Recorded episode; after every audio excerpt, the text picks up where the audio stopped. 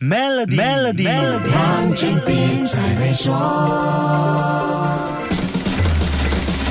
你好，我是黄俊斌。通货膨胀和中央银行加息是二零二三年我们最常听到的两大财经话题。看到房贷和车贷利率的变化，我们的感受就特别深刻了。各国中央银行为了抑制通货膨胀而调高利率，后续的结果自然就是消费市场感受到降温的情况。至少高单价的消费，像汽车啊、房屋啊，购买力会稍微放慢。从这个思路去理解，经济实惠应该是商品在通货膨胀压力环境下能够继续生存的一条出路。但有意思的是，市场调查发现，经济实惠和物超所值是当前通胀压力和衰退阴影笼罩的市场里推动业绩表现的两大主题。根据 Kantar 的 Brandz 二零二三年全球最有价值品牌分析报告，代表经济实惠的快餐和象征了物超所值的奢侈品销售表现似乎不受市场环境影响。这份报告。调查的不同行业，从汽车到酒精饮料这些面向最多消费者的品类，各大品牌的高端系列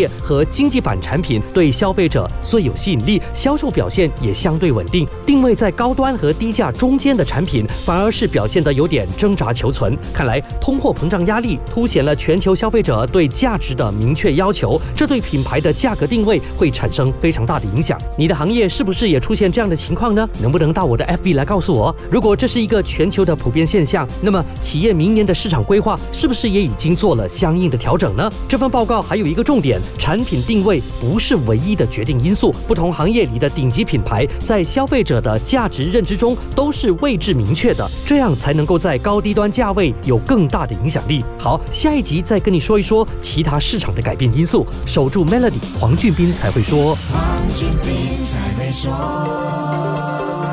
Maybank Trade Financing，您的最佳贸易伙伴，将贸易文件转换为资金，轻松简便满足您的运营需求。详情请浏览 maybank.my/sme-trade。